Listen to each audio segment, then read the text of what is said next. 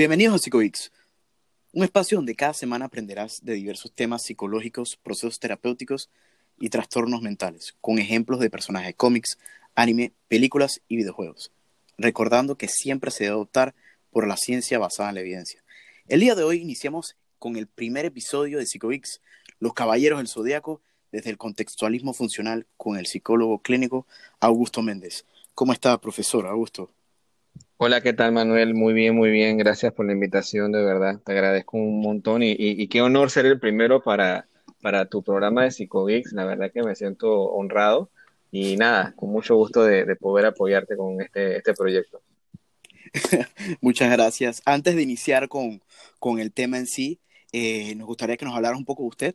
De usted, ya sé que usted, eh, antes de, de, que nos comparta mucho, eh, usted es profesor, usted es docente universitario. De hecho, quiero compartirles a todos de que usted fue mi profesor también, es mi profesor y de hecho eh, ha sido mi profesor asesor de tesis también. Pero quiero que nos cuente cómo empezó su interés en estudiar psicología.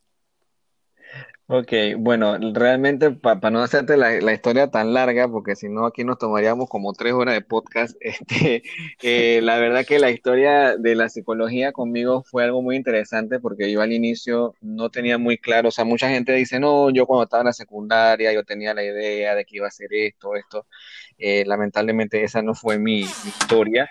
Yo tuve prácticamente como cinco opciones antes de poder escoger psicología, desde ingeniería en sistemas, diseño gráfico, veterinaria, medicina y de último fue psicología. Hasta que, bueno, yo en, ya cuando me gradué en sexto año, eh, estaba solamente entre medicina y psicología y pues decidí entonces tomar la carrera de psicología. Yo había hecho hasta los exámenes en medicina y todo y ya como que tenía como el, paso para la siguiente fase. Y ahí fue donde dije como que, mm, ¿sabes qué? Mejor me voy para humanidades. Y entonces yo estudié en la Universidad de Panamá. Eh, en el 2001 fue donde yo entré a la, a la facultad. Y bueno, eh, ahí fue que empecé la, la hermosa aventura de la psicología, la cual la verdad no me arrepiento en lo absoluto. Yo creo que fue la mejor decisión de mi vida y si pudiera volver a tomarla, creo que, y, si conociera realmente lo que conozco hoy en día, lo que es la psicología, lo volvería a hacer sin ningún tipo de, miedo ni de duda. Así que la verdad que eso forma parte de, mi historia. Wow, cinco, cinco opciones, hizo hasta de medicina y se dejó ir por, por la psicología. Wow. Así que. Una historia un poco diferente, un poco diferente también, ¿no? Sí, sí, sí. y, profesor, cuéntenos, ¿cómo usted se, de, cómo se desarrolló ese interés por el área clínica y no otras áreas? Ok, bueno, yo cuando estaba en la universidad y ya yo había comenzado a revisar eh, los diferentes modelos y las diferentes áreas de, de la psicología, es que psicología escolar, psicología general, psicología del aprendizaje, eh, comencé como a tener ese, ese, ese idilio, por decirlo de esa manera, con las neurociencias, porque básicamente nosotros, pues, bueno, se, da igual en, las demás universidades, empezamos siempre dando eh, lo que es la parte anatómica, fisiológica, y luego pasamos a la parte de neurofisiología, neuroanatomía, luego pasamos a psicofisiología y luego a psicopatología. Y digamos que en ese, en ese ir y venir de esos tres primeros años de la carrera, fue donde al final me di cuenta que en verdad lo que a mí realmente me gustaba era la clínica. De hecho, el área que más me gustaba era la neuropsicología clínica eh, y mi tesis la hice en base a neuropsicología, pero quise unir dos, áreas. Quise unir la parte de, la parte clínica, que era evaluar los pacientes de eh, eh, trastorno bipolar y los pacientes con esquizofrenia, y combinar eso con la neuropsicología, utilizando entonces un test para medir alteraciones del lenguaje, que era para poder revisar funciones eh, del lenguaje basado en un test de afasias. Ese test de afasias, si no me equivoco, era el test de Boston.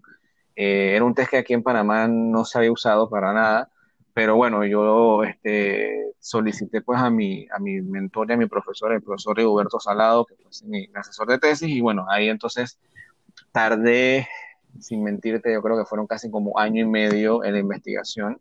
Eh, me tardé bastante, porque era demasiado, era muchísimo, Pero dentro de todo esto, yo también estuve haciendo pues toda la parte investigativa en el INSAM, ahí fue donde yo obtuve la muestra de los pacientes con esquizofrenia y trastorno bipolar. Y yo creo que ahí fue donde al final yo dije, ¿sabes qué? Esto es lo que a mí realmente me apasiona, me apasiona y me encanta. Lastimosamente por temas de, de la vida, de la vida económica, eh, no me aventuré en ese momento, eso sí será una de las cosas que yo me arrepiento, porque en el momento no tomé la decisión de seguir el camino de la clínica, sino que yo me decidí entonces por el área de recursos humanos. Y yo entonces comencé a trabajar en, en reclutadoras, empecé trabajando en una reclutadora, luego entonces fui cambiando eh, hacia el área más organizacional y comencé a trabajar como gerente regional de, diferentes compañías. Por ejemplo, estuve en Huawei, estuve en, GSK, estuve en Agreco, estuve en IASA, Caterpillar. Eh, y bueno, dentro de todo esto, pues yo estuve trabajando muchísimo en el área de recursos humanos. Sin embargo, sentía que me, me faltaba algo, sentía como que había algo que todavía no me encajaba hasta que, bueno, llegó un día que dije, bueno, ¿sabes qué? Yo creo que al final no voy a seguir insistiendo en recursos humanos porque esto no es lo que me motiva y decidí entonces salir de esa área. Y sí, te puedo decir, Manuel, que fue como una especie de epifanía, por decirlo de esa manera. Y de cierta manera también te puedo decir que estaba muerto de miedo porque uno ya está acostumbrado a un estilo. Eran casi 10 años trabajando en recursos humanos. Pero dije, no, ¿sabes qué? Este, no soy el primero ni seré el último y esto es lo que realmente me gusta. Y bueno, eso fue muy combinado también con la parte de eh, ser profesor, porque cuando comienzo yo a trabajar como profesor, ahí comienzo todavía más aún a darme cuenta que realmente era lo que a mí me gustaba el área clínica. Y ahí fue donde entonces comencé a, trabajar en la parte de, de atender pacientes, comenzar a hacer este, seminarios, organizaciones dentro de lo que era la Universidad Latina. Eh, y ahí entonces comencé a trabajar esta parte hasta que después, cuando se abrieron los cupos, aproveché para entrar a la, maestría en psicología clínica de la UDELAS. Y bueno, hasta, hasta el año pasado terminamos las materias, pero por temas de, de, la pandemia y todo lo que ocurrió, pues no fue hasta este año que pude hacer entonces ya la, la sustentación del trabajo y ya gracias a Dios como que ya terminamos eso, ¿no? Pero al final yo creo que es una experiencia bastante bonita no me arrepiento en absoluto y al final uno no termina porque uno piensa que nada más con la maestría ya tiene suficiente y en verdad uno sigue muchísimo, uno se sigue formando y formando y formando porque justamente la ciencia no se detiene. Claro, cada día salen, salen nuevas actualizaciones de, diferentes tipos de modelos terapéuticos y, uno, tiene que, y uno tiene que mantenerse al día porque eh, creo que eh, ACT, eh, lo que es aceptación y compromiso, eh, cada vez se descubren cosas nuevas con, con, este modelo terapéutico, ¿no? Sí, sí, totalmente cierto. Y bueno, sí, ahora, ahora que lo estás mencionando, la verdad que yo, cuando yo empecé, obviamente en, en el área de la psicología desde la licenciatura, eh, el área que a nosotros pues nos enseñaban eran dos, básicamente. El área de la parte psicodinámica de Freud y sus amigos y estaba la parte conductista donde eh, el profesor Fabio Betancourt fue mi profesor de aprendizaje y fue mi profesor también del área de psicopatología. Y gracias a él fue que yo vine a conocer la terapia cognitiva conductual. Y ahí fue donde yo comencé a formarme dentro de ese modelo y comencé como en esa línea. Eh, ya después, eh, cuando ya pues retomo el área de recursos humanos y salgo de, la, de esta parte y entro en la parte de clínica, Vuelvo de nuevo a retomar el área de cognitiva conductual, sin embargo, comienzo a observar pues, que hay nuevos modelos, los, llamados modelos de la tercera ola, eh, donde comenzamos entonces a hablar de ciertas cosas que yo realmente no conocía. Yo no sabía acerca, por ejemplo, de lo que vamos a hablar el día de hoy, el contextualismo funcional, no sabía cómo se comía eso. Eh, tampoco conocía acerca de las terapias contextuales, ni las terapias de aceptación y compromiso, ni nada de eso. Y ahí fue donde yo comencé entonces a, investigar. Yo comencé realmente a investigar porque yo sí me había dado cuenta de algo muy interesante. Cuando uno comienza a trabajar con los pacientes, te vas a dar cuenta que muchas veces los modelos trabajan muy bien con algunas cosas y trabajan súper bien de repente con algún tipo de situación que presenta el paciente. Sin embargo, eh, me daba cuenta que a veces me sentía limitado me sentía muy limitado y me sentía de repente sin muchas herramientas para poder darle a un paciente que no tenía un aspecto totalmente clínico médico. Y eso es importante tenerlo en cuenta, porque el modelo cognitivo-conductual es un modelo muy bueno y la verdad que cuando uno ve esta parte de la tercera ola, uno piensa como que, ah, estás eliminando lo anterior. No, realmente no, es yo, yo siempre le digo a la gente, es como si fuese un reloaded, o sea, es como que agarras eso y le haces un, un upgrade de esos buenísimos y, y, queda hasta mucho más fortalecido. Y ahí es donde entra entonces el tema de aceptación y compromiso.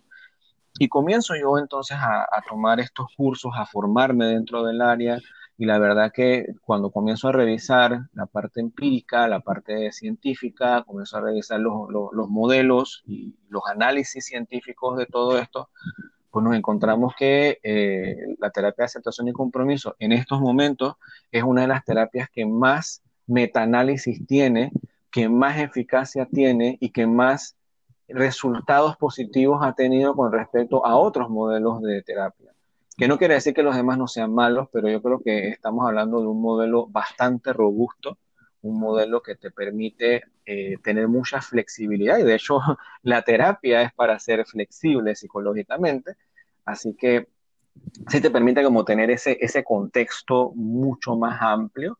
Eh, y yo siempre le digo también a la gente, esto no significa de que sea la panacea, esto no significa de que esto es el santo grial eh, y, eso yo siempre se lo digo a la gente que, está conmigo en psicoterapia.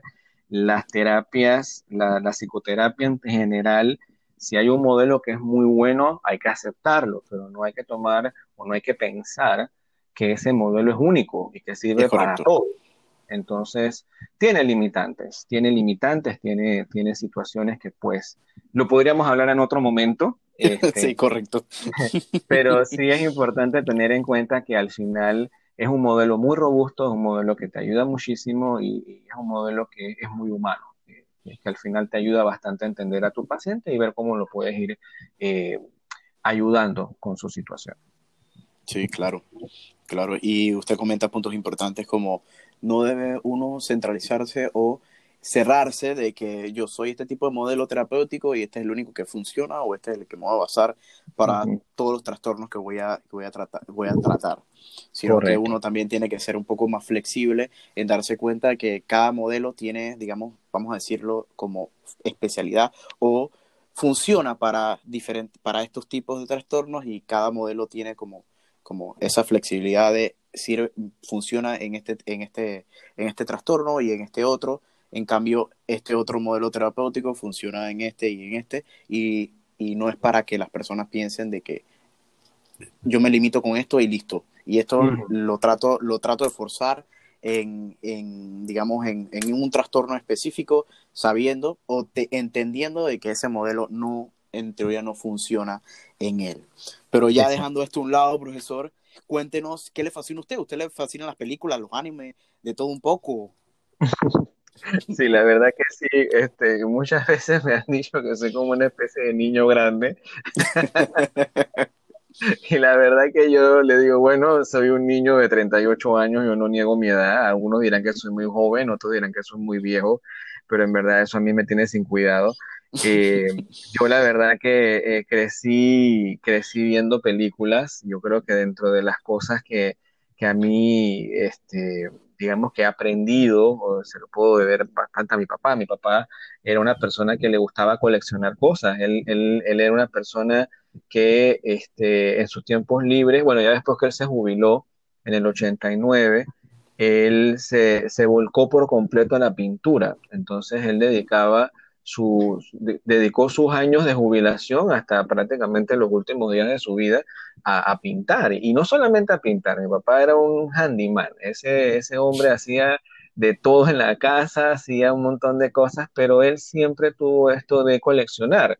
Y él también le gustaba mucho la música clásica. Yo creo que yo siempre le digo eh, a la gente que me pregunta por mis gustos musicales o los gustos que yo tengo, que mucho se lo debo a él, mucho se lo debo a mi papá y, básicamente eh, él me inspiró a, poder tener las cosas que hoy en día yo puedo hacer. Entonces, por ejemplo, este, yo crecí eh, viendo que mi papá coleccionaba, por ejemplo, em, monedas, él coleccionaba muchas monedas de diferentes países, luego entonces comenzó a coleccionar una serie de monedas que salían en Estados Unidos, de, eran cuaras, eran puros cuaras, pero comenzó a coleccionarlos y, eran unos, o sea, unos cuaras, o sea, no, son de estos cuaras que tú encuentras por ahí por la calle, o sea, son unos cuaras especiales que tienen una nomenclatura y toda la cosa, y mi papá se compraba los libros uh. de, de revisar eso.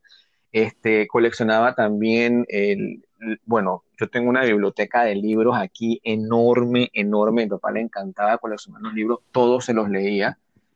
Entonces, digamos que yo de ahí comencé a sacar eso de, colección. Entonces, bueno, el día de hoy eh, yo sí soy un fan asiduo del coleccionismo. Yo actualmente lo digo abiertamente, soy, soy coleccionista, lo puedo decir así. Eh, yo colecciono dos tipos de líneas, porque sí es importante tener en cuenta eso, porque mucha gente colecciona cositas, como que esto me gusta, esto me gusta, pero yo, yo me he volcado directamente a dos líneas importantes. Y, y, creo que tiene que ver mucho con mis gustos de lo que yo veo. Eh, a mí me gusta mucho el anime, pero eh, yo creo que el anime que a mí más me gusta es el anime que va un poquito más como el shonen, o sea, es la, la parte donde está este este protagonista que va directamente a, luchar contra el mal y tiene un equipo de amigos y tú ves que, las características japonesas de, estos animes o estos mangas van justamente ligados a, temas como, como, valores de amistad, de, esfuerzo, de, poder vencer al enemigo, unidos todos. Entonces, digamos que eso comparte muchos valores conmigo. Entonces, yo colecciono eh, figuras de, Dragon Ball, y colecciono también eh, mi anime favorito, que es Caballeros del Zodiaco, o en otros países se le llama Senseiya. Eh, yo empecé coleccionando Senseiya desde que yo tenía, uh, podría haber sido, ¿cuántos años? Eran como 10 años, 9 años aproximadamente.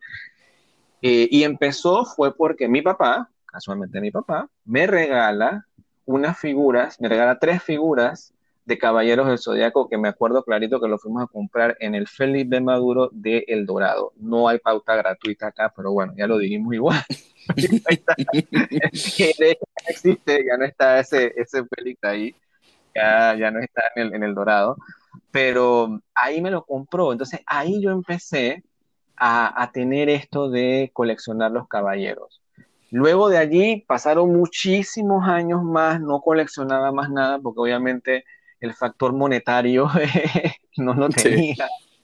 Hasta que entonces cuando nace mi primer hijo, yo comienzo entonces a retomar el coleccionismo. Y la primera figura que yo colecciono, que compré porque fue, mi hijo nació un 28 de marzo, el 29 de marzo, cuando fui a comprar pañales y una cosa, pasé por una tienda, había un Mude Aries, eh, un Midcloth, y yo dije, oye, en honor a mi hijo lo voy a comprar. Y creo que en honor a mi hijo comencé la colección otra vez. y bueno, hasta el sol de hoy sigo coleccionando Caballeros del Zodíaco. Este, a mí me encantan las películas, eh, me gustan las películas de ciencia ficción, me encantan. Yo soy también un fanático de los cómics, me encanta Marvel, aunque eh, realmente mi personaje favorito eh, no es de Marvel, mi personaje favorito es de, DC, es Batman mucha gente dice, no, pero vamos a tener superpoderes. no, él, tiene el superpoder, el, el, más cool de todo, que es la plata. O sea, que al final no puede hacer nada contra eso. Entonces, bueno, Batman es mi, personaje favorito, pero a mí realmente me gustan mucho eh, las películas, me encanta ver muchos documentales. A mí la cultura japonesa me apasiona, me, me gusta, no solamente por el anime y por el manga, sino que la misma cultura en sí me, me encanta y me fascina. O sea, todo lo que es la parte de, las reglas, la parte de las creencias, la parte de, la forma de vida. Yo me crié también eh, dentro de lo que son artes marciales, yo también soy karateca, yo soy oh. cinta negra eh, en Shotokan y digamos que eso también como que el bushido ha estado dentro de, mi línea de vida durante toda la vida. Entonces digamos que al final es como una mezcla de muchas cosas, ¿no? Y yo creo que eso también ayudaba a que yo tenga como esa afición a, este tipo de cosas y de anime y de, series y de todo. Wow, la verdad es que es algo, es algo impresionante como usted comenta todo lo que, todo cómo, cómo se ha desarrollado su vida y cómo se desarrolló su fan, sus, ganas de, de, cómo usted se volvió eh, un coleccionista. y, su, fan, y su afán de, de, cómo le encanta la cultura japonesa y no tenía idea que usted también era karateca y era cinta negra. ¡Wow! Muchos no saben, sí, sí, sí. wow. Eso es algo, algo que no mucha gente puede decir. Eso es algo que no mucha gente puede decir, sí. Y cuéntenos, profesor, ¿usted analiza a los villanos de, de las series que ve o los personajes de los animes o de las películas, de los cómics? Mira, la, la, verdad que cuando hay un villano que, me, que me, me, llama la atención la forma en la cual lo trabaja, yo sí lo puedo analizar. Este, por lo menos en el caso de Senseiya, eh, es una serie que la verdad, la verdad, siendo muy, muy sincero, no he analizado mucho a los villanos porque usualmente siempre tienen como la misma tónica. Este, y digamos que lo, veo desde otro punto de vista. Sin embargo, un personaje, un villano que a mí siempre me ha llamado la atención y sí he como observado, y sería buenísimo que de repente, si un día quieres, podemos también hablar sobre ese anime, es de Rurouni Kenshin o Samurai X, como se conoce acá en, América. Eh, y, el, personaje es Makoto Shishio. Y, Makoto Shishio justamente te, da, o, cuando tú te pones a analizar el contexto en el cual él se desarrolla y la filosofía que él tiene con respecto a, cómo él maneja o cómo él ve la realidad del Japón de la era Meiji, tú dices, conchale, pero para la bajada, ¿será que el tipo tiene razón o no tiene razón? Pero tú lo, tú lo pones como ver ahora, o sea, en, estos tiempos, tú dices, ¿de, verdad será que el tipo no será realmente bueno o será realmente malo? Entonces te pone como a pensar. Es, interesantísimo, o sea, Makoto Shishio es un personaje, un villano, que en verdad a mí en lo particular me apasiona muchísimo y me gusta mucho como analizarlo. Este, en el caso de Senseiya, yo te podría decir que de repente eh, hay ciertos personajes que tal vez no son tan villanos como tal, pero sí podría de repente eh, nombrar algunos así muy, muy rápido, por ejemplo, eh, ver la, la, tónica que tiene, por ejemplo, eh, un chaca de Virgo, cómo, cómo, él considera el tema de la justicia, cómo considera lo que debería ser lo correcto, ¿no? Y ahorita vamos a hablar sobre eso en un, en un ratito. ver también cómo, cómo trabaja, por ejemplo, un villano como, por ejemplo, el caso de Hades o de Radamantis, en la, en la saga de Hades de, de, de Senseiya, cómo, cómo, ellos pueden como valorar eh, seguir eh, sus líneas a pesar de que el resto de las personas, pues, un rasgo medio antisocial, pasan por encima de otros. Entonces, sí son cositas que de repente uno como que observa, oye, mira, este tipo tiene como tal cosa, o tiene... Y es súper interesante, ¿no? Pero bueno, ahorita vamos a hablar un poco más de eso con más detalle sí, sí. De hecho, ahora que lo comenta, a mí hay un personaje que me llama bastante la atención de Senseiya o Caballeros del Zodíaco que lo comenta, es Iki. Sí. Iki. Sí, sí. Cómo, él, cómo, cómo él se presenta como, como un villano y todo lo demás, pero vamos a dejar eso ahorita antes de... mejor vamos a iniciar con, con esto antes de, de spoilear o hablar un poco más de, de ellos en sí. bueno, iniciando así, Los Caballeros del Zodíaco, para los que no para los que nos escuchan y no saben, es una serie animada o manga también de Masabi Kurumada, que se centra en la historia de un grupo de jóvenes guerreros denominados santos o caballeros, eh, los cuales luchan para proteger a la diosa griega Atena de las fuerzas del mal. Estos caballeros utilizan su energía interior denominada cosmos, usan sus puños y armaduras los cuales les sirven de protección y estas armaduras están inspiradas en constelaciones o en seres de la mitología griega.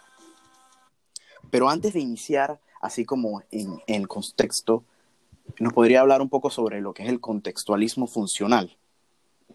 Ok, creo que sí es importante eh, entender esto para poder eh, pasar entonces al siguiente punto. Y hay que tener en cuenta algo muy importante. Cuando nosotros hablamos del contextualismo funcional, no estamos hablándolo desde una perspectiva directamente de la psicología, sino que el contextualismo funcional vendría a ser más que todo una filosofía. Entonces, es la filosofía de la ciencia en la cual está basada todos los modelos contextuales. Específicamente, dentro del contextualismo funcional, nosotros vamos a tener dos grandes productos o dos grandes metas eh, dentro de lo que es esto, que va a ser la teoría de los marcos relacionales y la terapia de aceptación y compromiso. ¿Qué quiere decir esto? Que el contextualismo funcional es lo que nos va a dar a nosotros las bases para entender justamente lo que es ACT, la terapia de aceptación y compromiso. Pero para ser un poquito como más, más enfático y un poquito más directo sobre qué significa el contextualismo funcional. El contextualismo funcional tiene varias bases, en el sentido de que tiene asunciones o tiene cierto tipo de terminología o conceptos que van dirigidos, por ejemplo, número uno, a focalizarse en un evento, pero lo va a ver como un todo. O sea, vamos a ver un evento de, como una forma completa, no lo vamos a ver por partes, empezando por allí. Vamos a también observar que el papel del contexto, es decir, el papel del ambiente donde se rodea la persona, es sensible con respecto a analizar la función que tiene la conducta y que tiene entonces esa conducta en ese contexto. Porque podemos tener una misma conducta, pero puede cambiar dependiendo del contexto donde se encuentre. Y también tenemos que entender que la filosofía del contextualismo funcional es una filosofía más bien pragmática. ¿Qué quiere decir esto? Que va mucho hacia la práctica, va mucho más hacia especificar metas y objetivos, obviamente de tipo científico. Por eso es que cuando uno habla de contextualismo funcional, uno está hablando de la filosofía de la ciencia. Y es interesante ver eso porque cuando uno comienza a poder entender el modelo teórico de, los, de las terapias contextuales, es necesario conocer el contextualismo funcional para poder ver un poco esa, esa manera de poder entender aceptación y compromiso. En resumen, para, para, darte un resumen ya como más general de esto, eh, Manuel, el contextualismo funcional básicamente es una perspectiva científica que tiene como objetivo lo que es el incremento de la frecuencia y la variedad de comportamientos útiles para mejorar la condición humana. Lo que va a hacer el contextualismo funcional es que va a observar el comportamiento humano, o sea, la conducta, desde su contexto, o sea, desde su ambiente. Y bajo esa perspectiva, el comportamiento de todo lo que es humano. Entonces quiere decir que todo lo que nosotros hacemos es conducta. Entonces, si nosotros vamos a ver lo que está ocurriendo, eh, el contextualismo funcional entiende que el comportamiento humano va a ir desde su contexto, y lo que va a comenzar a hacer es que ese comportamiento es la totalidad de lo que la persona hace. O sea, no hacemos cosas por separados. Cuando nosotros estamos caminando o cuando nosotros estamos, por ejemplo, estamos en la calle, no estamos viendo, por ejemplo, una pierna moviéndose y estamos viendo una mano moviéndose y luego un sistema respiratorio está haciendo que pase todo el ciclo del aire y la sangre y lo demás. Nosotros no vemos eso. Nosotros cuando vemos una persona caminando, lo estamos viendo completo. Una persona que camina en un ambiente en la calle, ¿sí? Entonces vemos todo junto. Eh, y eso es lo que hace el contextualismo. Nosotros vamos a ver todo. Hay algo interesante, algo interesante con el contextualismo es porque está muy relacionado con el pensamiento que tenía Charles Darwin con respecto a, la parte de, la evolución. Y lo que, lo que se relaciona con Charles Darwin es en el sentido donde, eh, donde se considera que se va a relacionar la forma física y el comportamiento a partir de la interacción con su ambiente. Entonces, aquí es importante tener en cuenta tres procesos básicos. Vamos a tener en cuenta la parte de la variabilidad, o sea, la, la parte física y la parte conductual, las consecuencias que puede tener eso y la herencia, que quiere decir que estos cambios que son exitosos se van a seguir replicando y se van a heredar a las futuras generaciones. Entonces, básicamente eso es lo que nos dice contextualismo funcional, que al final lo que nosotros, para poder trabajarlo, necesitamos predecir eh, e influir el comportamiento con precisión, con amplitud, pero lo que vamos a tratar de trabajar es cómo trabaja el contexto y cómo la conducta es funcional en base a ese contexto. Ok, sí. Claro, o sea, como el proceso del cual nosotros nos adaptamos en nuestro entorno. Exactamente. Exactamente, así es. Así es. Claro, eh, y en Senseiya, o sea, Caballeros del Zodíaco, nosotros observamos eso bastante. Se puede observar mucho en las peleas también. Sí. Sí, sí, dime, dime, ¿qué ibas a decir? Sí, sí, sí. sí eh, es interesante ver este contexto porque, a ver, si uno de repente no conoce la serie y uno no conoce absolutamente en su vida, nunca has visto nada de Senseiya, lo más probable es que te van a llamar la atención dos cosas. Te van a llamar la atención las benditas armaduras y te van a llamar la atención las peleas. Y usualmente puede ser que consideres que las peleas sean violentas porque hay mucha sangre. Eh, es así, es así porque, bueno, el, manga es así y el anime también pues heredó esas cosas del manga.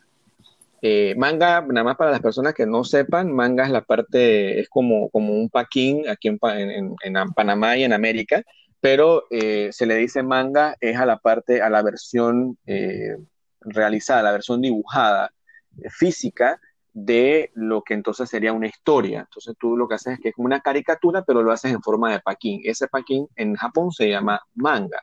Y cuando lo vas a adaptar y ese manga aparece entonces en la televisión, se le denomina entonces anime. Anime. Entonces, en ese caso, cuando, cuando uno habla de, a veces uno dice, ah, no, que viste de tal, tal anime. Bueno, pero, pero ese anime usualmente en el 95, 99% de las veces tiene su versión de manga. Tiene, es correcto. Entonces, y muchas veces, muchas veces, y eso pasa también, hay que entender que las, los animes son adaptaciones provenientes de los mangas. Entonces no va a ser igualito, igualito, igualito, no, no, eh, y, eso es parte de la cultura japonesa, no es igual. Eh, y a veces a nosotros también acá en América a veces nos, hace un poco de ruido porque estamos como, y, pasa lo mismo, por ejemplo, cuando tú ves las adaptaciones de los libros a películas, cuando ves las adaptaciones de, por ejemplo, el caso de Marvel, que vas a ver que no, pero eso, la bruja escarlata no hace eso en la película, no, pero lo que pasa es que es una adaptación. Adaptación. igualito. Ah, lo mismo pasa acá.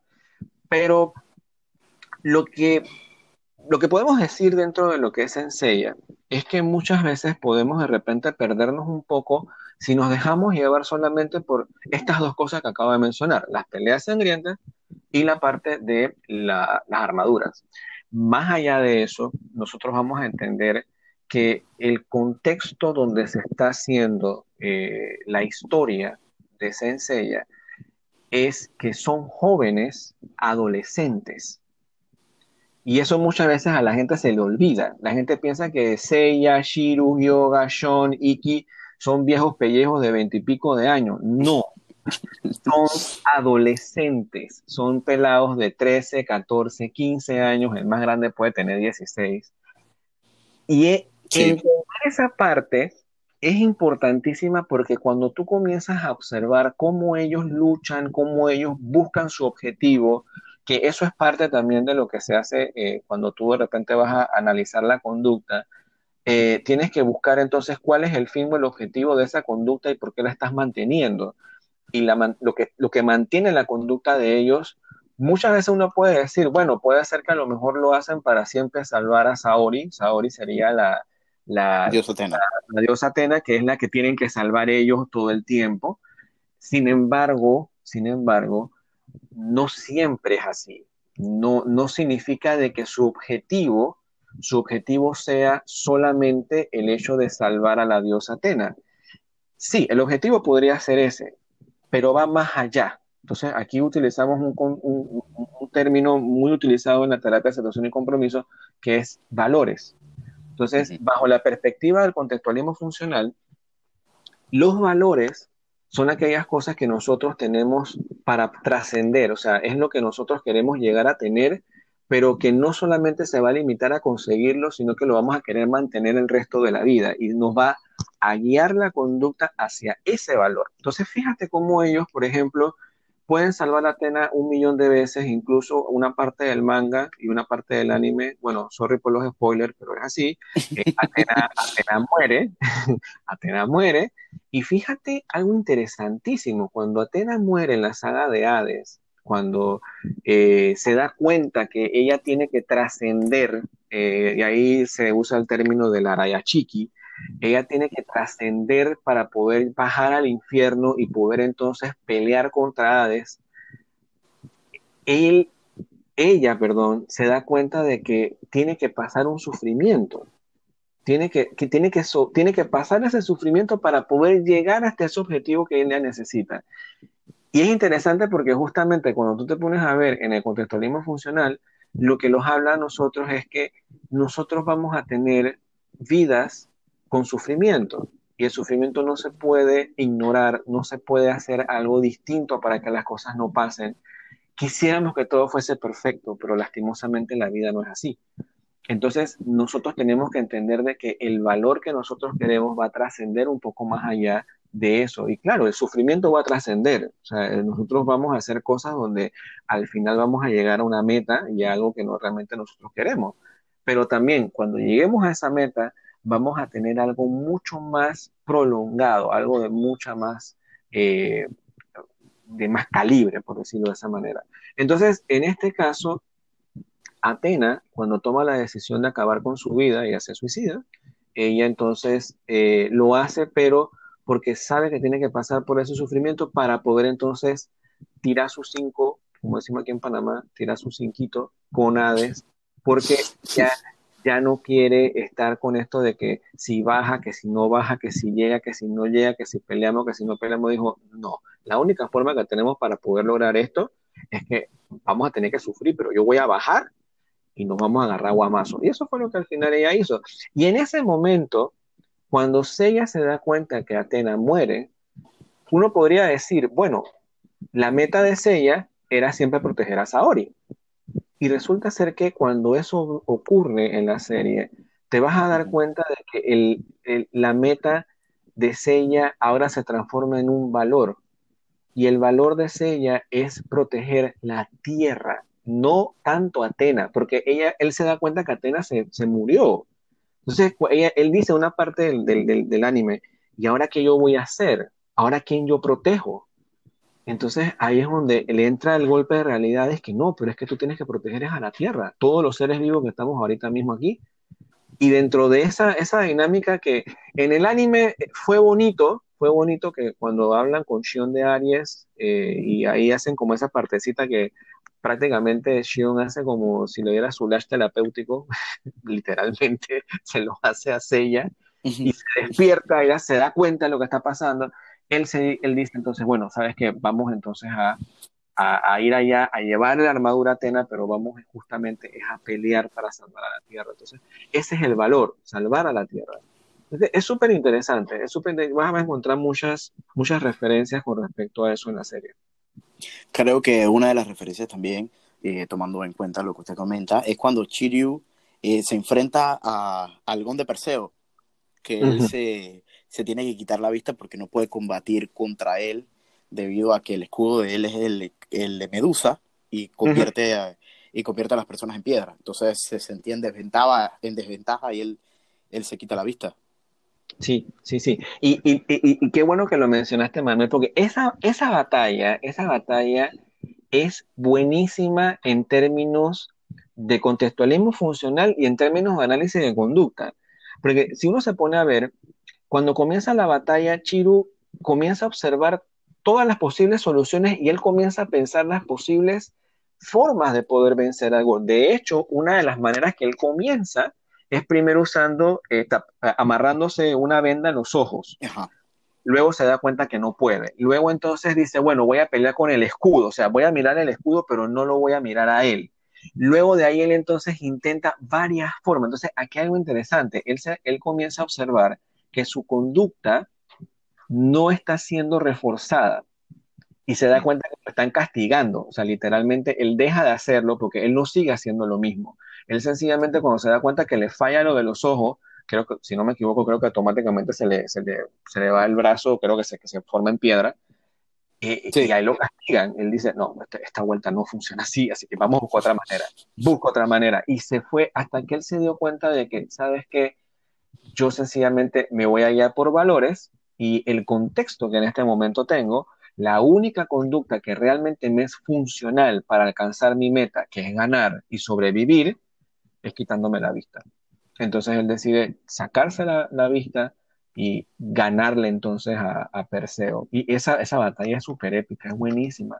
Y justamente te, te, permite entender eso, de que tú tienes también que buscar diferentes métodos para poder lograr tus objetivos. Y si una conducta no la puedes realizar de una manera y no te da resultado, tú aprendes a poder entonces no usarla, que ahí se te castiga esa conducta, y vamos a usar una conducta que sí funcione, que sería una conducta que es reforzada.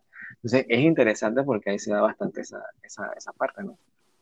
Sí, creo que también eh, en otras escenas, o no sé si también se puede tomar en cuenta, es la manera en la cual esto, creo que los caballeros pasados, los caballeros de oro pasados, que ellos le venden el alma a Hades, como para poder, para poder abrir ese telón para ayudar a, a lo que es la, a Saori, Atena. Sí, sí, sí, sí, correcto. Y, y ahí también, ahí también vemos eh, el acto en contexto, eh, la conducta en contexto. ¿Por qué? Porque ellos comienzan a actuar como malos, porque ellos necesitan trabajar como malos porque el contexto en el cual ellos están no les permite hacerlo de otra forma. Pero para poder conseguir el objetivo final, que era poder salvar a Atena, ellos tampoco se habían imaginado, por ejemplo, de que al final la manera en la cual tenían que salvarla era de que ella se muriera. Entonces ellos estaban actuando en su contexto rodeado de todos los espectros de que ellos eran lo, realmente los malos. De hecho, hasta un momento uno pensó como, oye, de verdad creo que esta gente se volvió de verdad mala. Sí. no es hasta cuando ya llegas un poco más adelante que te das cuenta como que, ah, no, en verdad no, nunca fueron malos.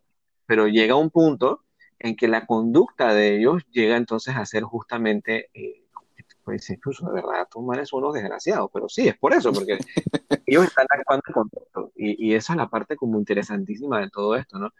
Y hay algo ahí también muy, muy bueno, ahora que mencionamos esta parte de, de, de los caballeros que se vuelven del lado de, de Hades, se vuelven Sapuri, eh, hay una parte muy interesante que, que, a mí siempre me ha gustado y, siempre la, la he tomado en cuenta cuando uno quiere, por ejemplo, entender esta parte del sufrimiento humano eh, y es la muerte de, de, Shaka de Virgo justamente también durante la pelea contra eh, Géminis, eh, Acuario y Capricornio. Okay. Eh, en, esa, en, esa, en esa pelea hay una, una parte de, de, del, del, texto y una parte también del anime donde comienza Shaka a recordar eh, un, una conversación que tuvo con Buda. Y esa conversación con Buda es súper interesante porque justamente nos ayuda a nosotros a entender un poco por qué nosotros tenemos que sufrir. Y es interesante también porque uno dirá, bueno, pero es que esta es una comiquita donde nosotros este, no vamos a tener como mayor cosas de, de, ¿sabes? Como un aprendizaje o cosas así. Y al final resulta ser que nos da una lección buenísima, nos da una lección de lo que realmente está pasando y voy a, a compartirte un poquito lo, lo, que dice lo que dice Shaka, decir súper rapidito. Él menciona esto, eh, este monólogo antes de él morir, menciona esto, las flores, las flores retoñan y mueren, las estrellas brillan pero eventualmente se apagan, todo muere, la tierra, el sol y hasta algo tan inmenso como este universo no está incluido. Comparado con eso, la vida del hombre es tan efímera como un abrir y cerrar de ojos. Y en ese corto instante, un hombre nace, ríe, llora, pelea, sufre, regocija, lamenta, odia y ama a otros. Todo es transitorio y luego todos caemos en el sueño eterno llamado muerte. Entonces, cuando tú te pones a ver esto y tú te pones a analizar el, el, texto completo de lo que acaba de decir, te vas a dar cuenta que esto tiene que ver mucho con la parte del sufrimiento humano. Sí. Nosotros no estamos exentos a eso. O sea, nosotros lastimosamente vamos a tener situaciones donde vamos a sufrir. Y, y recuerdo que él menciona esta partecita porque él decía, yo no entiendo cómo la gente porque él veía a los muertos en el río Ganges, en, en la India, en el Ganges, perdón. Ajá. Y él, él, comenzaba a observar, él se preguntaba, ¿por, ¿por qué la gente, si, si, si, están nadando las personas que están muertas en, en, en, ese río, ¿por qué entonces la gente igual sigue haciendo sus cosas y haciendo de repente como que la vida sigue y continúa? Si deberían de estar siempre porque tenemos sufrimiento todo el tiempo.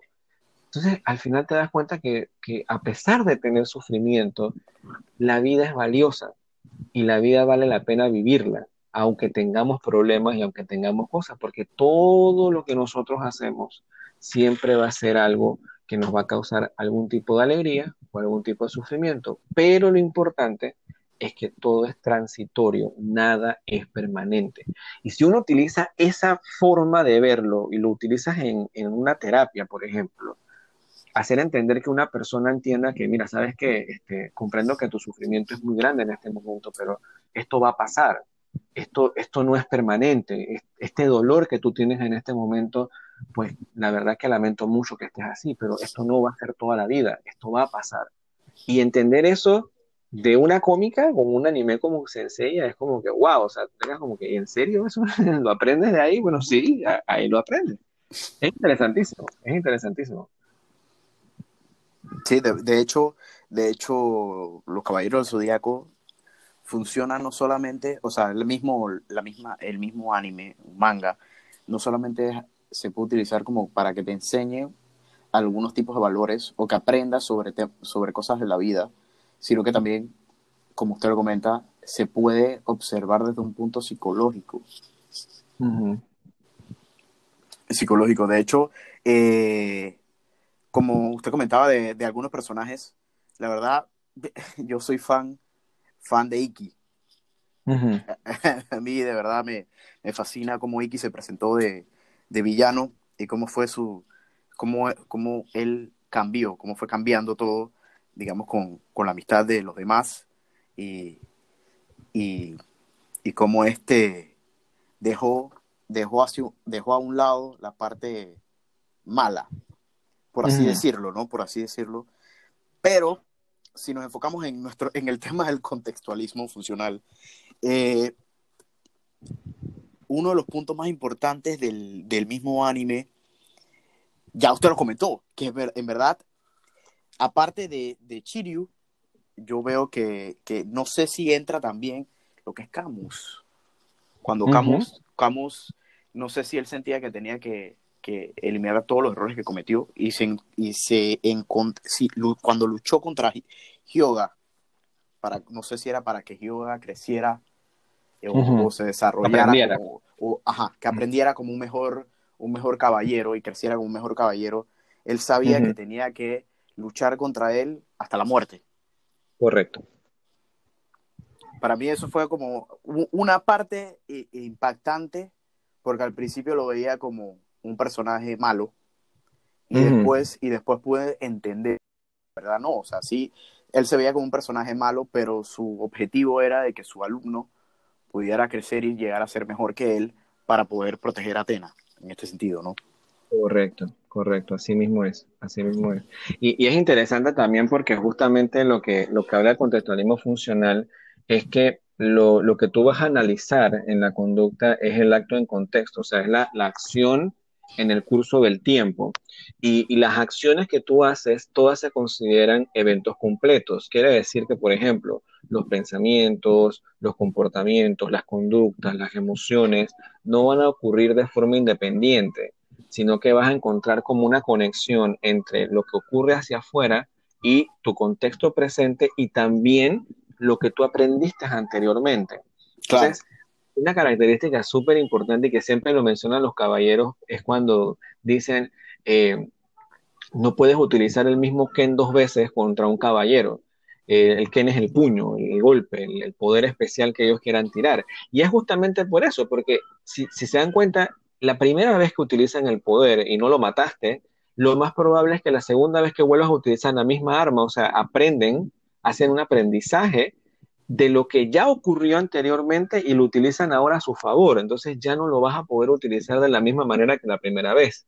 Así que si no lo mataste a la primera, te fregaste, porque ahora la segunda utilizas el mismo Ken y no vas a poder hacer absolutamente nada. Por eso también es que interesante porque si uno se pone a observar y uno analiza un poco a los caballeros, en el caso, por ejemplo, de Iki, Iki, eh, cuando él utiliza el poder del Fénix, uno ve que el poder del Fénix, por ejemplo, era el poder de, del Satán Imperial, el, puño que él tiraba como el, ahorita se me escapa el nombre japonés, pero es el, puño que él tira y, hace que la persona tenga como alucinaciones y piense que está en una, en una pesadilla. Y, y, es interesante porque Iki lo siguió utilizando derrotando a todos sus enemigos cuando pelea contra Yoga, cuando están en la primera fase de la serie, que están ahí, que Iki roba la armadura de oro de Sagitario y todo lo demás, Yoga ya había observado esa técnica. Eh, de hecho, Iki se la aplica a él. Supuestamente lo, lo había matado. Pero resulta ser que la segunda vez que él vuelve a utilizar la misma técnica, Yoga utiliza entonces un reflejo de, su, de, su, tema de hielo y hace que entonces el golpe rebote y le pegue entonces a Iki. Desde ese momento, y yo no sé si de repente algún fan de la serie me lo podría confirmar, estoy casi seguro que no vuelve a utilizar más ese puño. Él lo utiliza un poco más adelante, pero diferente. Eh, de hecho, él lo utiliza con canon de Géminis, él lo utiliza cuando era canon de dragón marino y él le, utiliza, pero ya no es con forma de puño, ahora es un dedo. Esa que, que aprendió, que aprendió en contexto que si él vuelve a hacer la misma cosa, se lo van a reflejar a él. Entonces, él aprendió. Pero eso es interesante porque cuando uno comienza a entender esto, uno va a ver que el, el significado que tiene lo que te está pasando en el, en el ambiente va a influir justamente en tu historia pasada, en lo que te está pasando ahorita y en lo que va a pasar en el futuro. Entonces, la persona aprende. En este caso, los caballeros aprenden eso. Y también es que ellos ven primero la experimentación. O sea, ellos lo primero que hacen es que primero experimentan y luego entonces hacen la teoría de lo que está ocurriendo, que es justamente lo que hace la psicología contextual. La psicología contextual lo primero que vas a hacer es que, sí, tú vas a colocar primero lo que está ocurriendo, o sea, tú experimentas y con esos datos, entonces tú puedes decir, ok, con esta, con esta información que tengo del contexto, ahora vamos entonces a analizarlo. Y es básicamente lo que pasa con sus peleas. Sí, sí, claro, claro. E, entonces, dejando esto, dejando esto claro, sería como la conducta humana se entiende, con, se entiende bajo el contextualismo funcional, eh, como si fuera como un todo, o sea, pensamientos, creencias, las emociones que interactúan entre sí, eh, las cadenas temporales de tiempo, eh, lo que uno aprende modifica la conducta, las emociones que aprendes para evitar, para, para evitar acometer el mismo error nuevamente. Correcto, correcto, así es. Así es, Por ejemplo, lo, lo, que, decía, lo que decía Skinner, ya lo decía por allá por, por 1953, es que la idea de esto es que el contextualismo funcional o la idea del contextualismo o de conductismo radical es que nosotros podamos entender que esto es más que todo una, una práctica, una, una, práctica científica, donde nosotros vamos a comenzar a observar el, lo que está ocurriendo en el contexto, lo que está ocurriendo en el ambiente, hacer una análisis de lo que está pasando, una experimentación. Y, y de allí, de, de todo eso que está ocurriendo en el contexto, vamos a comenzar a generar conocimiento. Y ese conocimiento va entonces a demostrarse si es exitoso, para que los humanos entonces comiencen a interactuar de una forma mucho más efectiva en el mundo. Entonces, eh, es interesante porque eh, el contexto de los caballeros del zodiaco eh, te da mucho eso, te da mucho y te permite como entender lo que pasa del otro lado, lo que pasa en su contexto, lo que pasa en su ambiente, pero cómo las relaciones de sus historias anteriores, lo que aprenden en el día a día y lo que aprenden justamente con un enemigo nuevo, les sirve para poder entonces ir mucho más allá, sobre todas las cosas dirigiéndose a un valor. Y ese valor, entendiéndolo no como la responsabilidad, la solidaridad, sino un valor ya cuando hablamos más de act, que es como llegar a trascender, algo que es mucho más valioso y mucho más importante que una sola meta. Entonces, eso es interesantísimo, cómo, cómo lo logran eh, conceptualizar en ese año. ¿Me podría dar algún otro ejemplo de, de una de un episodio o de, algo que sucedió, una batalla o algo que usted se acuerde que nos quiera compartir. Bueno, yo creo que hay una, hay una batalla eh, que a mí la verdad que sí me, me, acuerda bastante, por ejemplo, cuando la, la casualmente para, para, revisar este, este, este podcast, yo la estaba viendo, eh, es una batalla bien cortita, bien cortita, pero yo cuando, cuando me pongo a pensar eh, es en el sacrificio que hacen los caballeros dorados para poder entonces eh, destruir el muro de los lamentos. Creo que es la única, la única parte de la serie donde los 12 caballeros dorados están todos reunidos en una sola. Y es interesante porque en ese momento, cuando uno comienza a ver que, tratan de, salvar a, entrar a los campos elíseos, pero no pueden hacerlo, y tú te vas a dar cuenta entonces que estos caballeros comienzan a tratar de hacer cosas para poder entonces pasar ese gran muro. Los caballeros dorados deciden entonces tomar el sacrificio de ellos por un bien mayor. Entonces es como tratar de justamente, eh, y otra, otra vez, actuamos en, base al contexto. Nuestro contexto en este momento, ¿cuál es? Tenemos un muro de los lamentos que no podemos hacer absolutamente nada. Y tenemos un eclipse, porque en ese momento Hades estaba haciendo un eclipse para dominar la Tierra. Tenemos un eclipse donde todo se vaya a la ñonga porque este eh, Seiya y los demás no pueden cruzar y nosotros no podemos cruzar. Pero aquí no se va a tratar de que si yo no puedo, nadie puede. Aquí yo voy a, anteponer lo individual por lo grupal. Entonces, vamos a sacrificarnos para que por lo menos estos cinco vayan y puedan entonces tratar de ayudar a Atena. Y acá es interesante porque acá en la batalla de Hades no se trata solamente de salvar a Atena. Acá se trata ya de pelear con ella. O sea, yo voy a hacer tag team con Atena para pelear contra Hades, cosa que en las otras partes del anime siempre era como que la tenían que salvar, que la pobrecita, que está indefensa. Acá dijeron no, acá ella se va a poner su armadura y va a comenzar a repartir puñete. Entonces, eso fue lo interesante, pero para poder repartir el puñete necesitaban llevarle la armadura. Entonces, los caballeros dorados deciden anteponer esa parte individual y poder entonces sacrificarse, donde rompen al final del muro los lamentos porque ellos logran eh, hacer una la elíptica. La exclamación, la, exclamación de antena, ¿no? Eh, sí, ellos creo que no, ellos condensan todo el todo su cosmos, o sea, sacan como, como que si fuesen los 12 signos del zodiaco alrededor del Sol, queman su cosmos, lo ponen todo a la flecha de Ayoros, la del de Sagitario, y Ayoros tira entonces la flecha y con el poder, porque lo que hace la flecha es que entonces refleja la luz del Sol y la luz del sol era la única forma de poder destruir ese muro.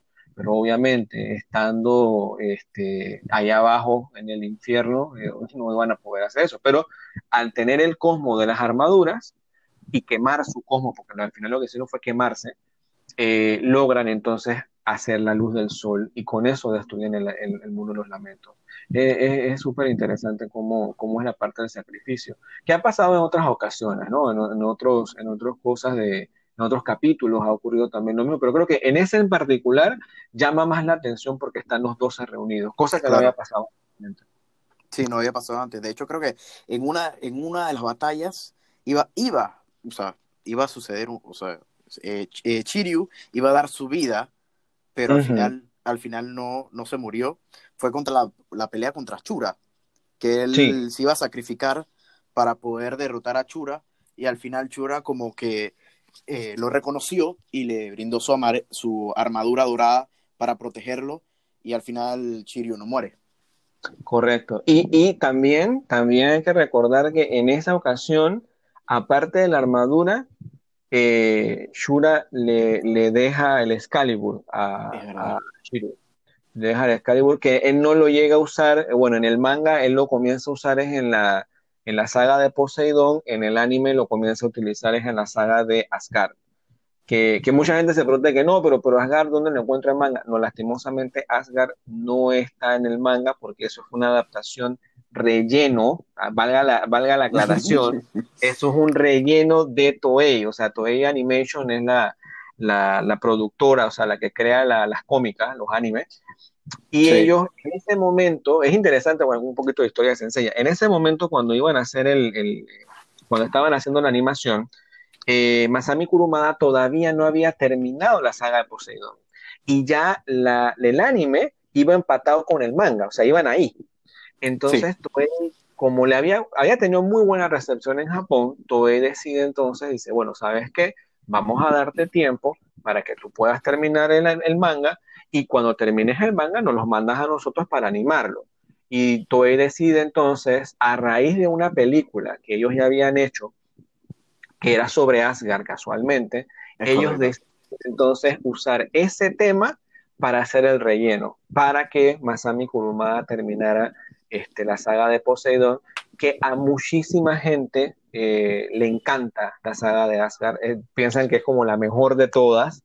A mí en lo particular me gusta y bueno, ahí podría rescatar un puntito muy, muy interesante, porque en, en la saga de Asgard se ve mucho cómo han influido las, las relaciones familiares que también vienen incluidos en el, en el, contexto, en el contextualismo funcional, porque de lo que tú aprendes de tu familia, ya sea por observación, ya sea por la parte de eh, castigo, refuerzo o condicionamiento, lo que, va, lo que va a ocurrir es que eso se va a reflejar en tu presente.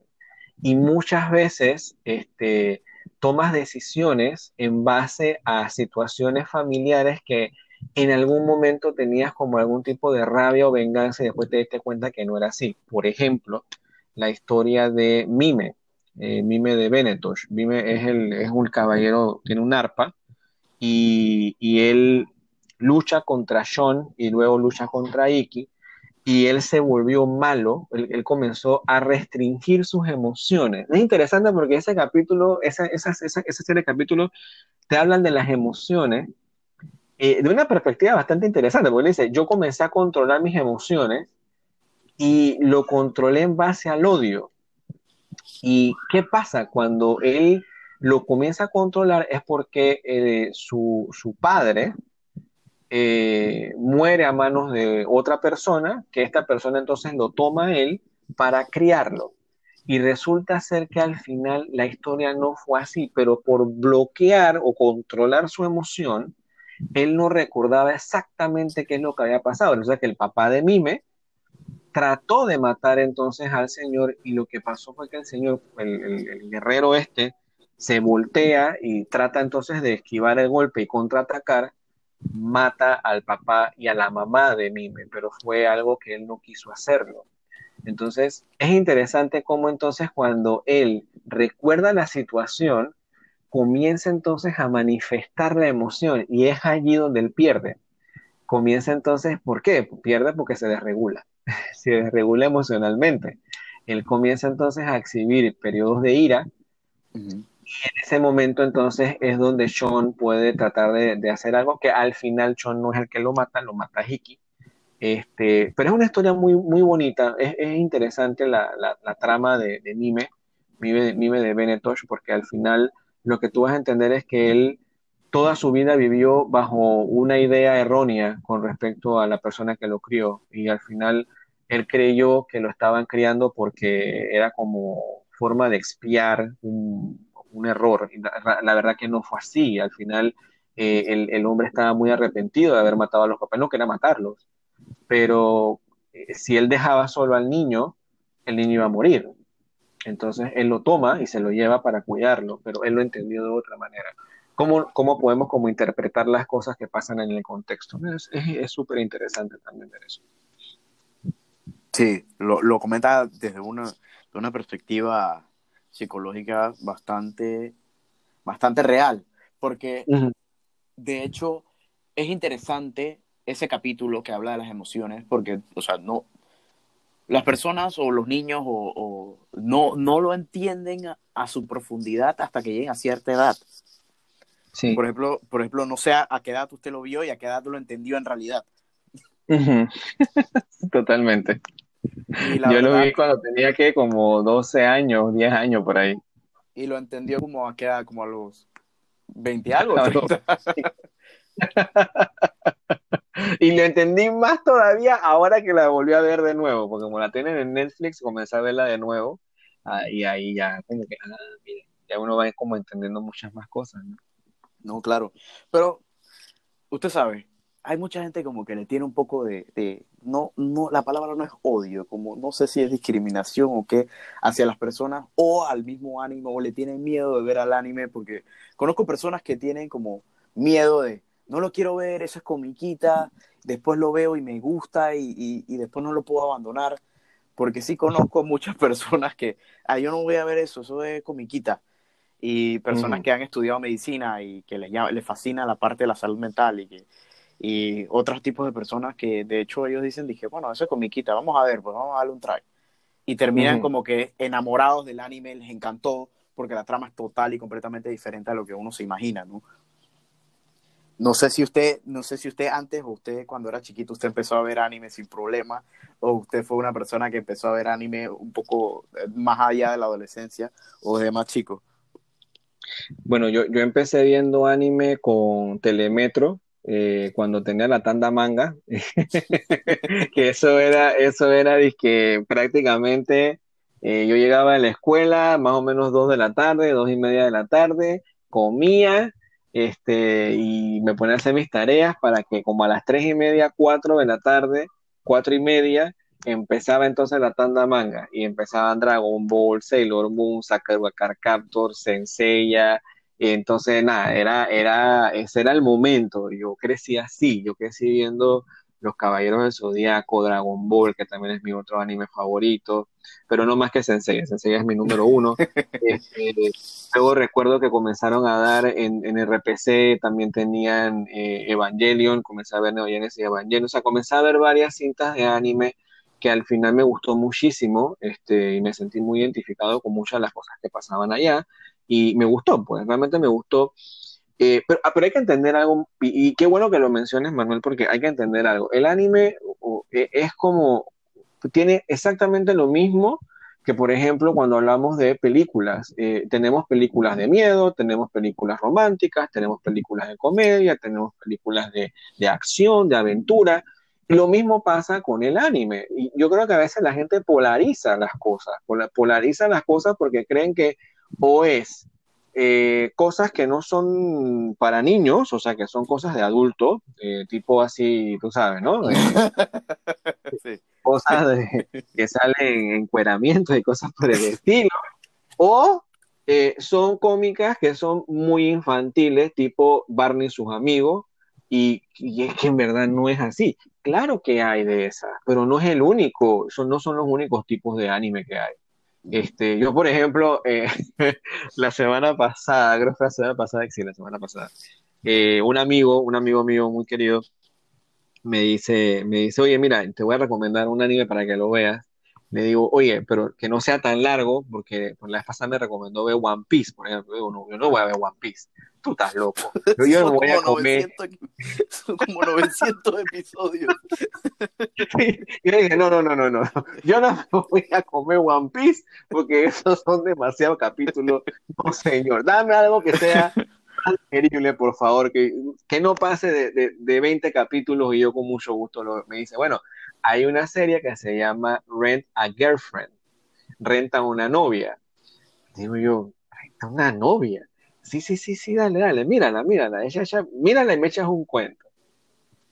Oye, y yo, soy muy sincero, seré muy sincero, yo fui con mis dudas.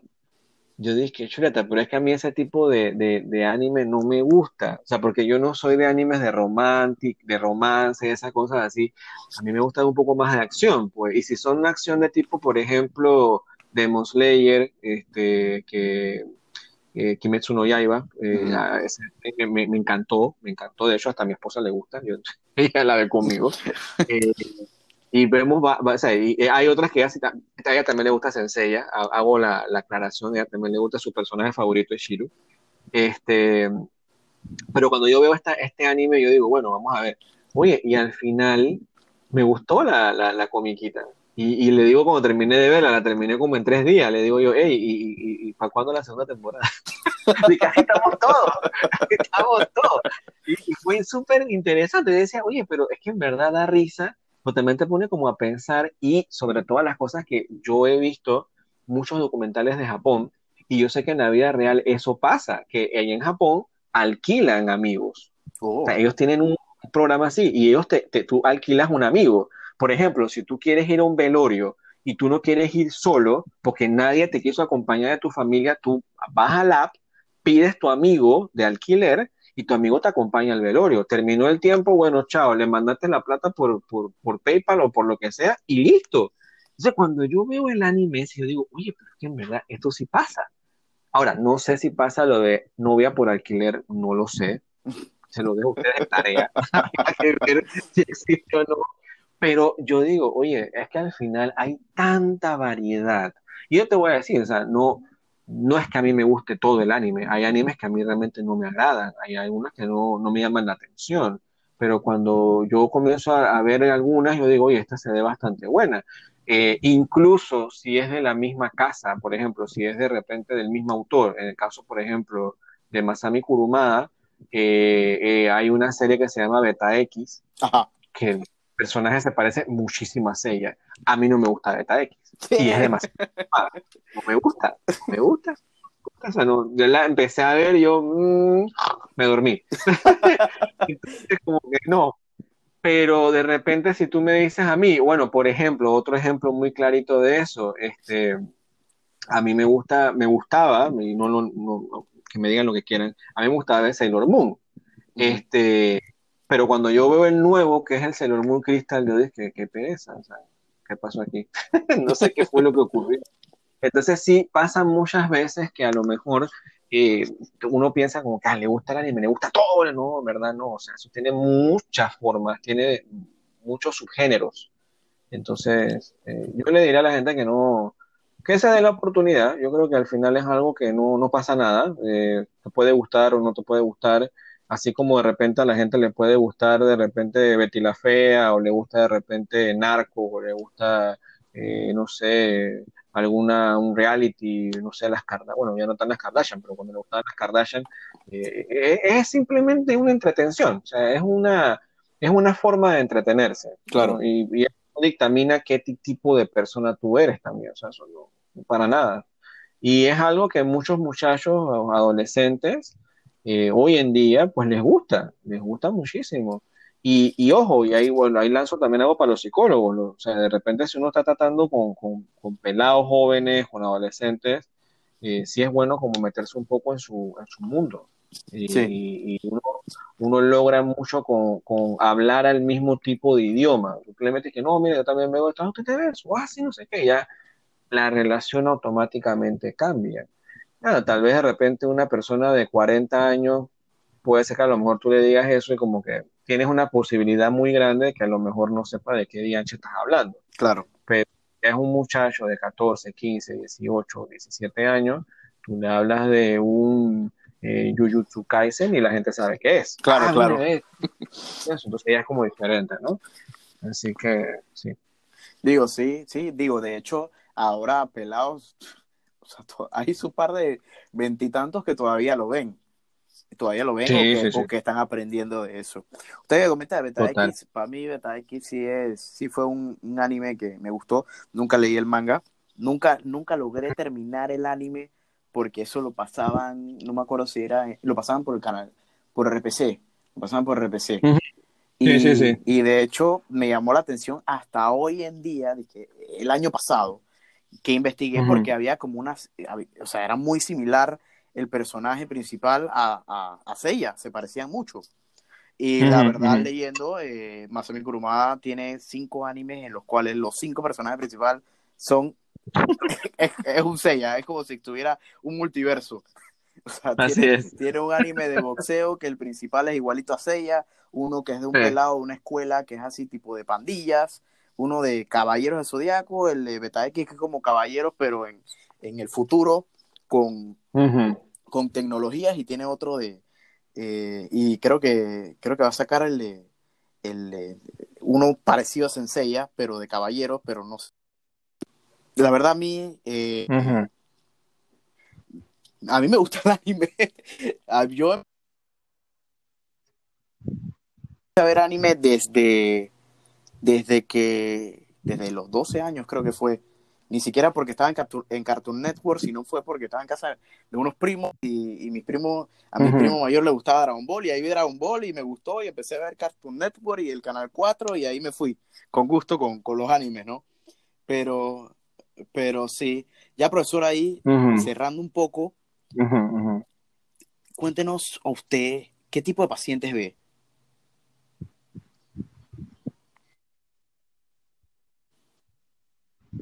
Bueno, yo eh, actualmente veo adultos eh, mayores de 18 años.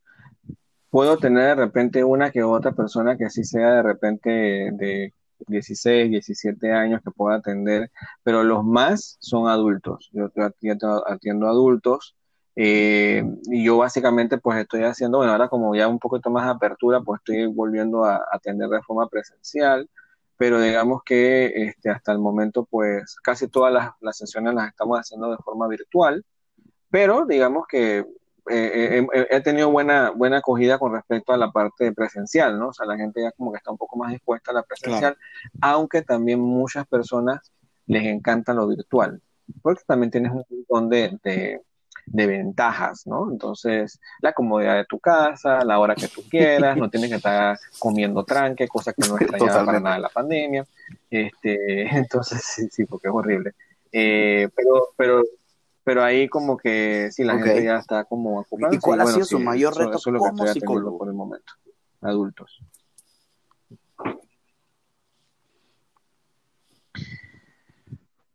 mi mayor reto como psicólogo, yo creo que mi mayor reto como psicólogo, yo creo que podría ser tratar de acoplar todo lo que uno va aprendiendo y ponerlo en práctica. Yo creo que ese es como el mayor reto porque uno puede ser muy teórico y uno puede, a mí me encanta leer, este, me encanta, me encanta conocer, me encanta meterme en cursos, me encanta saber cosas, me encanta escuchar podcasts, eh, que eso lo empecé a hacer el año pasado, de hecho, este, comencé a escuchar podcasts, pero una cosa es como todo lo teórico, es como que tuvieras todos los ingredientes, entonces ahora voy a ponerme a hacer el pastel, sea, bueno, el pastel es como trabajo con los pacientes. Esa es la parte como que a uno al inicio le cuesta. Y, y, yo creo que no es solamente al inicio, yo creo que todavía hasta el sol de hoy es un reto, porque cada persona es distinta y cada persona viene con un tema particular, viene con un problema particular, viene con un contexto particular. Entonces, eh, eh, hay que entender de que cada personita es un universo y ese universo este, tiene un montón de variables. Entonces, entender cómo poder acoplar estas teorías, este conocimiento a cada universo es un reto. Pero al final uno sí sigue y por eso que yo siempre digo que es bueno mantenerse siempre bajo el constructo de que uno debe usar terapia basada en evidencia, que sean de temas de evidencia científica, porque tú vas a tener la seguridad de que el riesgo va a ser mínimo. No es que no va a pasar un riesgo, no es que te vas a equivocar, posiblemente te equivoques, pero no va a ser igual que si tú anduvieras por ahí a la deriva, o sea, no, no, o sea, por ejemplo, tú te montes en un, en un barco, no es lo mismo, no es lo mismo irse de viaje en un crucero que en una balsa. Entonces, tú te aseguras que el barco, en el crucero podrías encallar y pues, o te puedes hundir. Eso no, no, te, no te asegura a ti que no pase eso pero las probabilidades que eso ocurran son menores a diferencia de una balsa. A la balsa lo más probable es que no vas a aguantar ni, ni la primera respirada del mar, entonces te vas a a la porra porque tienes una balsita, ¿no? Y entonces las probabilidades de ahogue son mucho más grandes. Entonces, esa es la diferencia entre usar ciencia y no usar ciencia. Entonces, si tú quieres de verdad hacer un trabajo y sentirte seguro de que lo que estás haciendo es correcto, usar ciencia. Ahora que te comenta eso, ciencia basada en la evidencia, hay que mantenerse por eso. Es lo importante, porque si uno va a tratar algún tipo de, de, problema emocional, estresor, o si padece algún tipo de trastorno, tiene que tratarse con ciencia basada en la evidencia. No es que eso es un tema delicado, no es que se va a ir con algún tipo, una cosa experimental que, que no, sin evidencia, sin, sin raíces que tengan, o sea, que no quiero entrar en el tema, pues eso se puede, se puede compartir y se puede hablar en otro podcast mejor. En otro podcast, sí, sí. Ahora que usted comentó, diga. Sí, sí, sí, sí. Pero sí, sí, sí. lo, lo, que te decir era que sí, al final eh, yo creo que lo importante es eh, utilizar una psicología basada en evidencia tomando en cuenta de que muchas personas creen, y creo que ese es un problema que tenemos en la psicología, que muchas personas, como, como la psicología está en todo lo que nosotros hacemos, y la psicología forma parte de nuestra vida, todo el mundo piensa que también puede opinar o puede decir cosas de la psicología. Que no es que esté mal, ojo, no, no, no es que esté mal, pero hay que entender de que la, la psicología tiene diferentes formas de poder verla cuando uno va a atenderse o uno va a tratar un problema, un trastorno, una deficiencia, algún problema emocional, eh, no te va a servir, por ejemplo, la psicología que utiliza una, una, persona llegada a ti, un amigo, porque posiblemente también usa psicología, no, no, no, no decir. Pero, pero si yo voy a tratar un problema y yo voy a tratar una dificultad, yo voy a utilizar la que está basada en la evidencia, que esa es la que realmente me funciona. Y ahí parece que muchas veces algunos se van por la psicología de pasillo, la psicología del el amigo, la psicología del familiar, que no es que sea mala, pero al final no te sirve para lo que realmente tú quieres. Entonces ahí citando un poquito lo que decía la doctora eh, Froxán, María Jesús Froxán, que este, la parte esta de, entender que la psicología eh, a veces se, se, complica entre nosotros mismos por eso, porque todo el mundo quiere hacer psicología, porque es lo que vivimos todo el tiempo, o sea, nosotros vivimos todo el tiempo haciendo psicología porque es nuestro es, lo de nosotros. Sí, claro, claro. Y, dejando, claro que la psicología pero eso lo podemos hablar con otro día.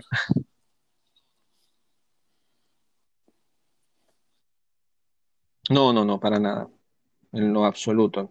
No es dar consejos. Eh, eso no, no, incluso, incluso mucha gente piensa que la psicología es solamente, la psicoterapia, perdón, es eh, hablar y, hablar, eh, y no, realmente no es solamente hablar, es también hacer. Ahora que tú haces en la terapia y eso hay que tenerlo bien claro. ¿Cuál ha sido tu reto como profesor? ¿Cuál es su mayor reto como profesor?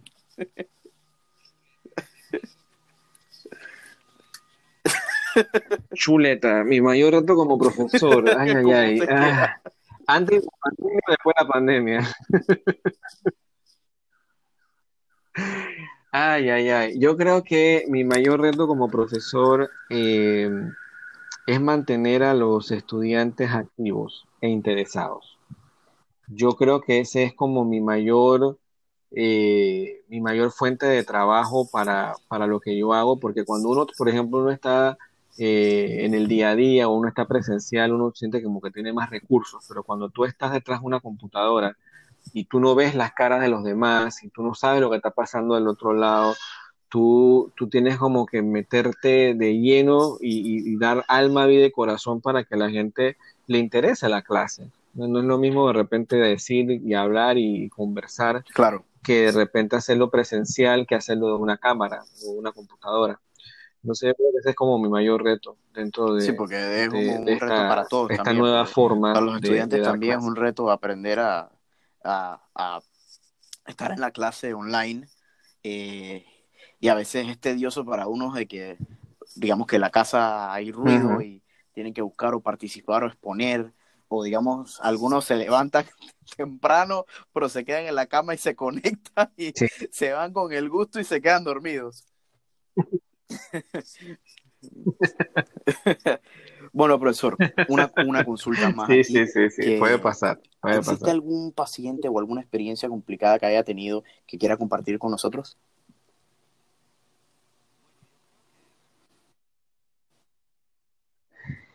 Bueno, yo creo que de repente eh, hay tantas, tantas anécdotas, pero yo podría de repente decirte que más allá de alguien en particular, yo creo que eh, siempre está como la, las primeras experiencias que uno tiene siendo psicólogo. Eh, cuando uno ya se da, da como ese, ese, ese brinquito, ese pasito, ya cuando tú tienes tu, tu idoneidad, eh, como ese temor, ¿no? Ese temor de, de saber si, si, tú estás haciendo las cosas bien, si de repente eh, estás aplicando las cosas bien. Y una cosa muy interesante que, que creo que a todo el mundo nos, pasa cuando nosotros hacemos la licenciatura o la maestría, de, cuando tú terminas de estudiar, es que sientes que no sabes, sientes que, que, que, todo lo que tú viviste, los cinco años de experiencia o los dos años de maestría o lo que sea que hayas estudiado, tú dices, cónchale, pero siento que no sé nada, siento que no, no, no, no sé cómo abordar este problema.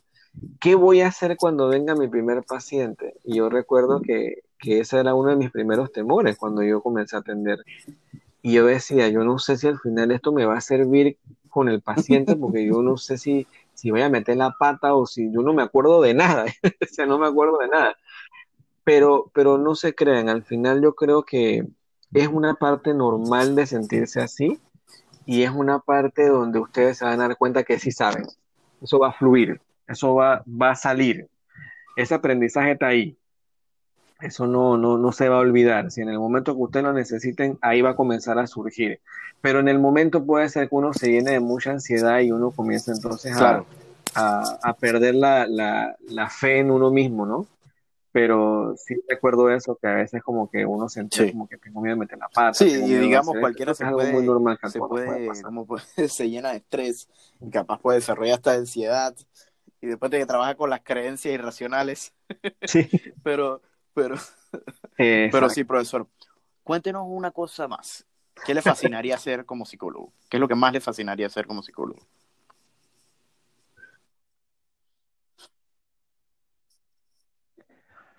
Bueno, eh, la verdad que a mí un área que a mí me encanta muchísimo y la verdad que por el tema de la pandemia no la he podido desarrollar mucho ha sido el tema de la investigación. A mí me gusta mucho la investigación, de hecho en la Latina yo soy docente investigador, eh, es lo que yo, yo trabajo en, la universidad. Eh, y a mí la verdad que me gustaría hacer más investigaciones, que ya tengo una que estoy armando ahorita, pero bueno, ahorita hay un proceso que tiene que pasar por comité de bioética y tengas un montón de cosas, ¿no? Pero ya estoy armando un proyecto para, para trabajar investigación, pero yo la quiero enfocar en psicoterapia, porque aquí en Panamá lo que es psicoterapia como tal, no he visto muchas investigaciones realizadas. Entonces, quiero comenzar a utilizar lo que se utiliza, por ejemplo, en Colombia, en México, en Perú, en Ecuador, con modelos basados en evidencia y modelos contextuales, que bueno, es un modelo basado en evidencia, y tratar de comenzar entonces a aplicarlo en Panamá a través de estudios de investigación. Entonces ya sería como algo más enfocado en ver resultados, pero con población panameña. Entonces, utilizar terapia de aceptación y compromiso, utilizar de repente estrategias de, flexibilidad psicológica, estrategias de difusión, manejo de la rumia, eh, de repente más adelante comenzar a ver también la parte de, trabajar otro tipo de terapias eh, contextuales, como por ejemplo dialéctica conductual, analítica funcional, eh, en fin, poder utilizar eso y hacerlo acá en Panamá yo creo que sería como, como realmente lo que me gustaría. Y poder entonces como brindar esa, información más que interesante, creo que es algo sumamente importante y de hecho creo que es algo que se necesita, porque como usted dice, no es algo, no es algo que, que existe en Panamá. Así que yo creo que le irá bastante bien en, en ese proyecto y ojalá que todo le salga, que todo le salga bien. Por lo menos los resultados que se esperan. Entonces, profesor, ¿cuáles son sus redes sociales? Esperemos que, sí. lo puedan seguir.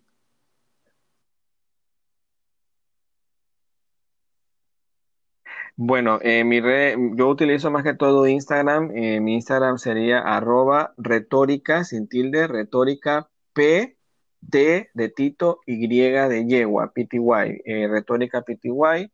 Este, ahí ustedes pueden, eh, yo estoy tratando de, alimentar más la página, ya estamos llegando a los mil seguidores, entonces estoy tratando de colocar información ahí concerniente a la psicología basada en la evidencia, estoy haciendo ahorita mismo como colocando información sobre lo que es la terapia de aceptación y compromiso, y bueno, ahí voy a estar como colocando también lo que son seminarios que vamos a estar brindando durante este año, eh, y cualquier cosita pues pueden escribirme también acá al, al DM de, la retórica y también si de repente desean algún tipo de, cita o algo, que también puede ser a través de la, de la red, pueden escribirme también al WhatsApp, eh, que sería el 6230-0013, 6230-0013 para cualquier información.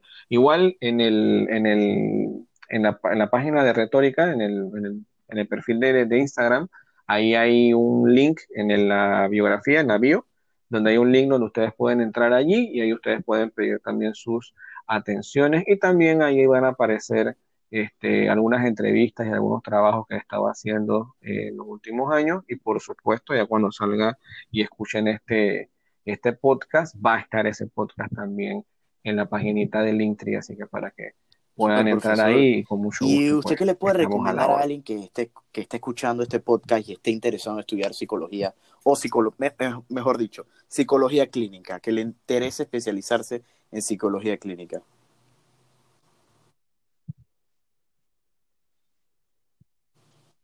Bueno, yo creo que algo, algo que deben de tomar en cuenta es que si, si van a dedicarse a, a trabajar en psicología clínica como tal, primero que todo, tener la vocación no pensar en, en, que van a tener de repente una especie de, de, ayudar a la persona solamente. Yo creo que esto es mucho más que ayudar, esto es involucrarse, aprender, estudiar, estar siempre a la vanguardia, siempre tratando de conocer cosas nuevas, eh, tratando justamente de poder darnos esa ventaja eh, con respecto a otras ciencias para poder entonces mejorar la vida de las personas. Y yo creo que, que un psicólogo clínico tiene que estar justamente en esa línea, esa línea donde uno tiene que ver eh, en la parte de, mejorar su, formación y sobre todas las cosas también tiene mucha vocación. Y que esas dos cosas vayan de la mano en que sea algo que de verdad funcione, en algo que de verdad ayude a la persona, donde ustedes de verdad sientan que eso que ustedes están haciendo va a dar un resultado efectivo y óptimo. Y eso justamente se hace en eh, terapias basadas en evidencia. Entonces, eso es importantísimo, tener eso en cuenta. Y, y nada, yo creo que al final es como eh, aventurarse y, y, tener esa, esa forma pues de, de, volcarse a la ciencia psicológica, ¿no? Y al final también que tú puedas amar este tipo de, de, de cosas porque hay situaciones complicadas, situaciones difíciles, uno lidia con muchos problemas, uno también tiene que aprender a tener salud mental, de hecho el anime es una forma de salud mental para mí, es un escape, el coleccionismo también es para mí un escape, entonces no, no solamente son libros de, de psicología, también uno utiliza varias maneras saludables de poder afrontar las cosas. Muchas gracias, profesor, por, por, esta excelente recomendación y muchas gracias a usted por participar en este podcast el día de hoy.